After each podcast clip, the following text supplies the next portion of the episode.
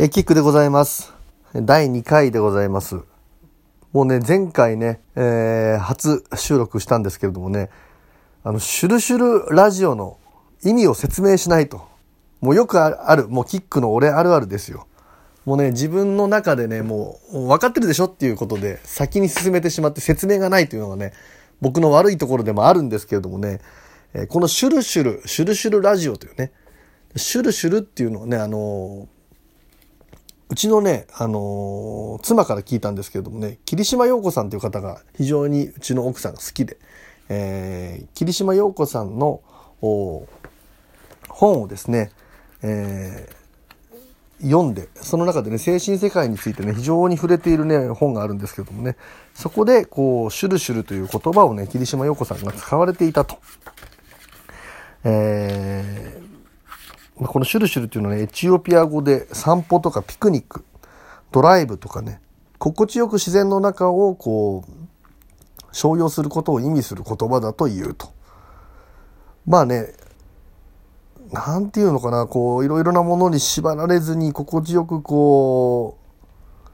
う、自由自在に、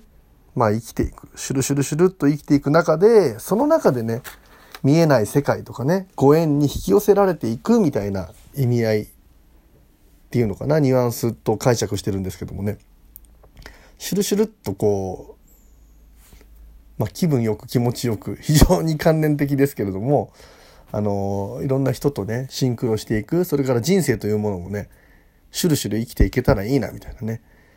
まあ、いろいろ言いますよ、その、自分の人生到達点とか行く道を決めて進むという人とね、なんかこう、決めないでさまよって、じゃないですけどもね、それ目標、目的がないということじゃなくて、思いもよらない方向に、シュルシュルっとこう引き寄せられていって、あれ？こんな風になるとは思わなかったなっていうのがね、いい意味でね、予想外なことが起きてくる人生っていうのは僕は好きなんですよね。うん、自分が思った通りに全て言ってたら、もう、あの、今まで全てそうなってるはず。うん。やっぱり自分の人生で思いもよらない。だって占いを自分がやるなんて思わなかったしね。あのーまあ、お笑い芸人は漠然とやりたいなっていう気持ちはあったんだけれども、まあ占いだとかこのサイキックっていうこともね、こう、お笑い芸人をやっていく中で、えー受けさせていただいたオーディションがたまたまそのサイキックとかスピリチュアル、オカルトもののね、えーお笑い芸人をね、三峯神社っていう、三峯のね、えーまあ、関東最強のパワースポットなんて言われる秩父のね、三峯神社の宿坊にね、閉じ込めて、えー超能力者にできるかみたいなね、ロケがあったんですけどね、えー2008年ぐらいかな、ちょっとごめんなさい。あの、詳しくはちょっと忘れちゃったんですけども、8年か9年かな、お正月の、あのー某局のね、特番でね、えーやったんですよ。ロンバートって言ってね、あの、ブラッド・ピットの顧問霊能力者だったあ方がいて、えー去年か一昨年かな、亡くなられちゃったんですけどもね、そのロンバート、すごいね、能力を持っている人が監修していて、で、日本ではね、もうあの、日本の超能力社会のカリスマ、サイキックのね、私の先生でもあるね、秋山誠さんっていうね、えー先生がね、監修してね、紙コップの投資をしたりとかね、焚き浴びをしたりね、えー写経をしたりね、それからいきなり起こされて、その時間、こう朝が、朝の時間を当てる、うん、何時何分か当てるとかね、トンネルのところでこう待ってて、次に来る車の色を予知して当てるとかね、そんなことばっかりをね、やった番組があったんですよね。それでね、なんかこう、僕はどちらかというと、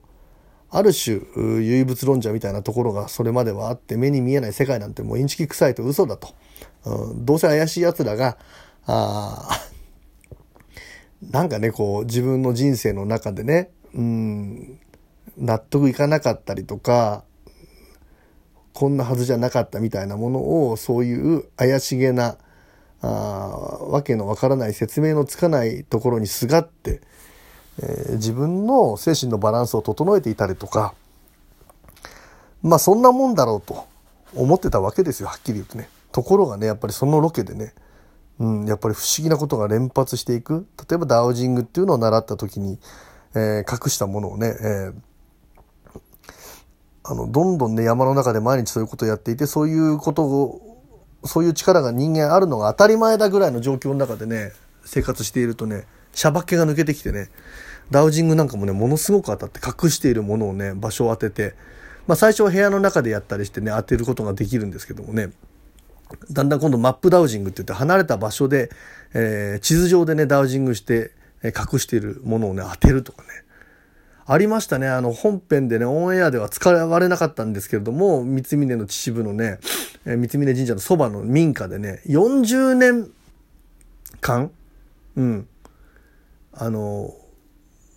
旦那さんにもらった、昔もらったラブレターが出てこないと。それをどうしてもダウジングで探してほしいっていうことで、ダウジングの成績が良かったあ芸人4人ぐらいですよね。その中に僕も入ってたんですけども、4人ぐらいで、その部屋でダウジングをしてね。で、大体この辺りにあるだろうってみんなのそのダウジングのね、あれがこう、なんていうのかな。ダウジングの結果がね、こう、統計を取っていくとこの辺だろうっていうエリアが出てくるんですよ。見つかりましたからね。うん。で、なんかね、その中でもね、僕がね、なんかね、ここがすごく反応しますっていうところは、あの、開けたらね、へそくりが10万円入ってたとかね。要するになんかね、あれ、隠してるんだけど、そこをちょっとあの、開けられちゃったらまずいな、みたいな思念を、その日、家に住んでる人の思念を読み取ってしまったのかね。思わぬへそくりをね、見つけてしまったりとかね。うん。ちょっとなんかね、まあ、色っぽい写真を見つけてしまったりとか、そういうね、俺はどちらかというとそっちにこう行っちゃったんですけども、そういうね、なんかね、不思議なことがあったりね。圧巻だったのが最終日にね、紙コップ2枚重ねにして1枚目の紙コップのお尻にマークをつけてで投資していくんです投資して、えーまあ、このコップの1枚目のお尻にはマークがついていないですって言ってね、まあ、消去法で外してって500個の紙コップのうち要するに1個だけ1枚目のお尻にマークが書いてあって、もちろん2枚重ねて被してるから上から見えなくなってるんですけども、それを投資して499個を外して最後の1個残すっていうね、実験やったんですよね。これもね、11、2組の芸人で全員で力を合わせてやったらね、成功したんですよね。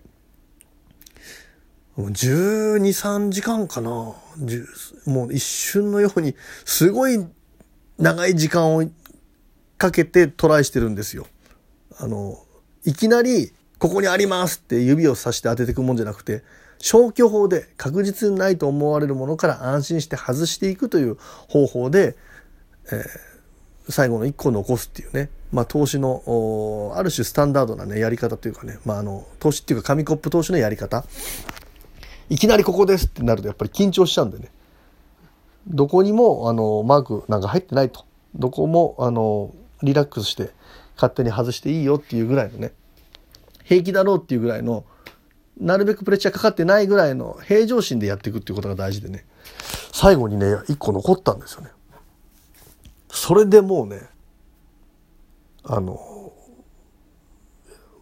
サイキックの世界オカルトの世界とか目に見えない世界っていうのはやっぱりあるんだなっていうことでね。もう今まで信じてなかった分真逆に触れちゃってね。うん。そもそもが自分にはそんな力もないなと思ってたんだけれどもあのその番組を監修された秋山誠さんっていう方がねあのまあ数百組の芸人をオーディションした中で彼はそういう力を潜在的に非常に持ってるということでねあの推薦してくれくださったというのを後から知ってね自分でそういう力を持ってるとはねあの思わなかったんですよね。まあまあ人間もっと言うならみんなが持ってる力なんでしょうけれどもね。そこに対する自覚がなかったりとか、それをコントロールして、えー、継続的に出せるかどうかっていうことをまた話と別としてね、彼は非常にそういうものをね、持ってますよみたいなね。後々占いなんかを勉強して自分のね、そのもともと持っているね、あの、まあ、性質っていうのかな、気質みたいなものを調べていくとね、ああ、なるほどと。まあ、さもありなんていうのもね、後から分かるようになったんですけどねそうやってねこうあの時もなんかこう自分で絶対にねなんかその番組の中でこう新たな新境地を開拓してやるみたいな気持ちもなかったし今思えばシュルシュルっとね、うん、引き寄せられてたまたまオーディションに受かっていったら虜になってそっからもう本当に自分の価値観が変わってねまあ早いですよこういう精神世界のことを興味持ってるとね時間がとにかく過ぎるのが早い楽しいから毎日が。うん多分2008年か9年にそれを始めて今2020年ですから。あっという間に12年。で芸歴が大体10 2000 2010年かな？ごめんなさい。2010年ぐらいかな？そうか。だから10年ぐらいか。約足掛け10年ぐらい。で今芸歴がちょうど16年目ですから。もう自分の芸歴の半数以上このサイキックとか目に見えない精神世界にね費やすことになったという。うん。まあ第1回のちょっと収録で前段としてそもそもなんでこういうことを始めるようになったのかとかね。シュルシュルラジオって何なんだっていうね、えー、ことのね、説明がなかったんでね、今回はちょっと説明させていただきましたけれどもね。まあ簡単に言うとシンクロ引き寄せみたいなものをね、シュルシュルシュルっとこうね、気楽に起こせていけたらいいなというね、えー、霧島陽子さんの言葉、妻が教えてくれた、シュルシュル、えー、これをね、ちょっと、まあ楽しんでいきながらね、えー、気楽に続けていきたいと思いますんでね、物好きな人は聞いてください。また会いましょう。キックでした。ありがとうございました。